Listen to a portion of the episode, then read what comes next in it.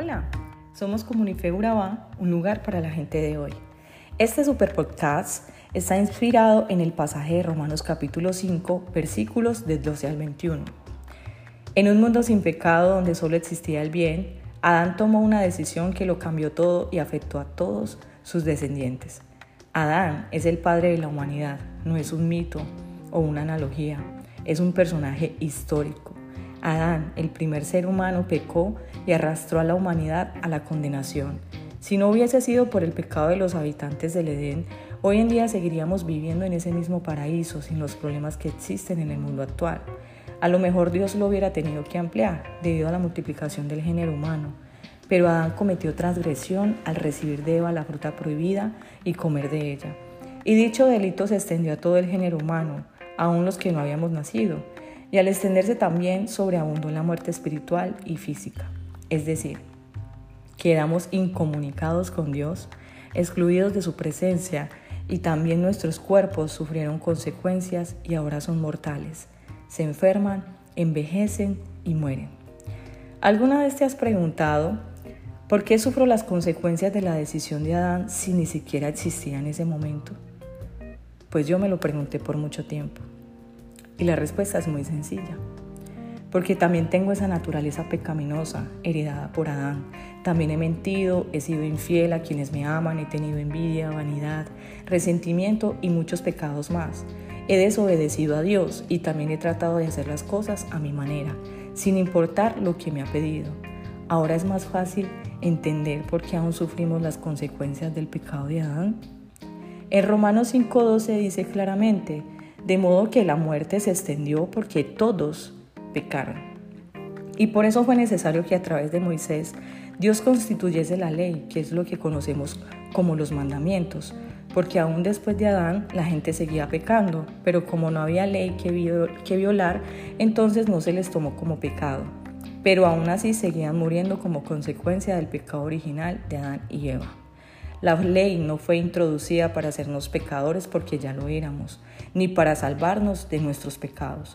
Fue introducida para darle al ser humano mayor conciencia del pecado y desesperanza, de manera que estos esto nos lleva a Jesús, el postrer Adán. El remedio para todo lo anterior es Jesús, quien vino años después a deshacer lo que hizo Adán. Un solo pecado generó condenación en toda la humanidad pero esa abundancia de pecado y transgresión generó el don de la justificación a través de Jesucristo. Un solo pecador generó muerte y también un solo justo generó vida. Por eso se escribió que Adán es el tipo de Cristo, del que había de venir muchos años después. Un solo desobediente generó injusticia y también un solo obediente generó justificación. Esto era así en los días de Moisés y lo sigue siendo hasta el día de hoy. El pecado es la razón de la gran diferencia entre lo que somos y lo que deberíamos ser. La ley señala nuestro pecado y nos hace directamente responsables de él, pero no ofrece ningún remedio. Cuando reconozcamos que somos pecadores, debemos acudir a Jesucristo para recibir el perdón.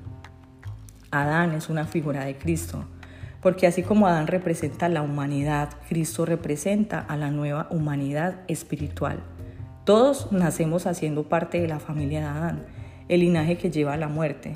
Todos hemos cosechado el fruto del pecado de Adán. Heredamos culpa, una naturaleza pecaminosa, la tendencia, la tendencia a pecar y el castigo de Dios. Sin embargo, gracias a Jesús podemos cambiar el juicio por el perdón, nuestro pecado por justicia. Cristo nos ofrece la oportunidad de crecer en su familia espiritual, el linaje que empieza por el perdón y que lleva a la vida eterna.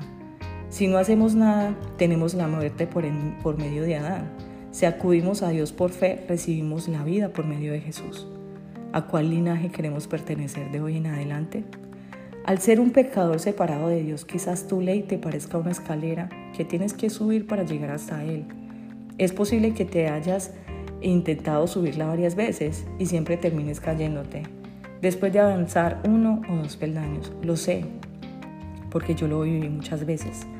Tal vez te parezca tan alta que ni siquiera intentas subirla porque crees que será muy difícil y que no lo lograrás. En cualquiera de los casos te tengo una buena noticia. Tenemos a Jesús, quien nos lleva directamente a Dios en sus brazos.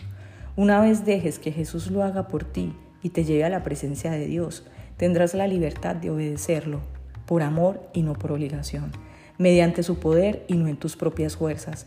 Puedes estar seguro de que si tropiezas no caerás al suelo, sino que Cristo te sujetará con sus brazos de amor.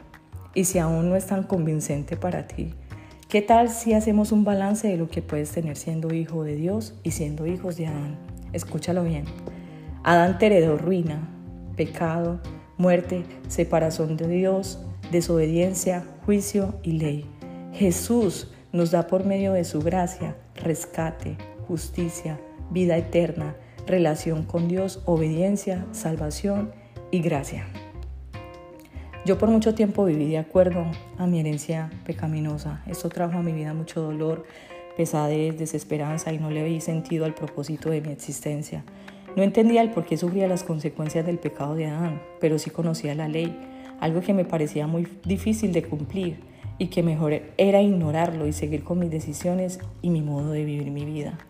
No tenía idea de lo que era una relación con Dios, es más, no le di la importancia que tiene el sacrificio de Jesús y el poder transformador de su legado y herencia. No sabía de quién era hija y del poder tan influyente y positivo que podía tener Jesús en mi vida.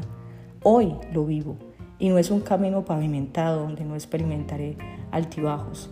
Existirán dificultades y pruebas que, con la superventaja de tener una relación con Dios que me fortalece y me da la sabiduría para avanzar mientras sigo en mi crecimiento espiritual de la mano de Jesús, que es lo único que trascenderá después de mi muerte carnal. ¿Qué tal si te unes a esta experiencia transformadora que te ofrece Jesús y te vuelves un hijo de Dios? Te invito a que nos sigas en redes sociales como Comunife Urabá y si deseas visitarnos, organizamos un tiempo especial para ti los miércoles a las 7 y 30 de la noche y los domingos a las 9 y 30 de la mañana. Estamos ubicados en la vía principal de Carepa en dirección a Chigorodó, continua a la, fibra, eh, a la fábrica de Coca-Cola. Los días con restricciones debido a la situación actual de la pandemia haremos transmisiones en vivo en los mismos horarios desde nuestra página de Facebook. También contamos con una página web donde encontrarás mucho contenido virtual para que enriquezcas tu vida espiritual. www.comunifeuraba.com. Esperamos verte pronto. Chao.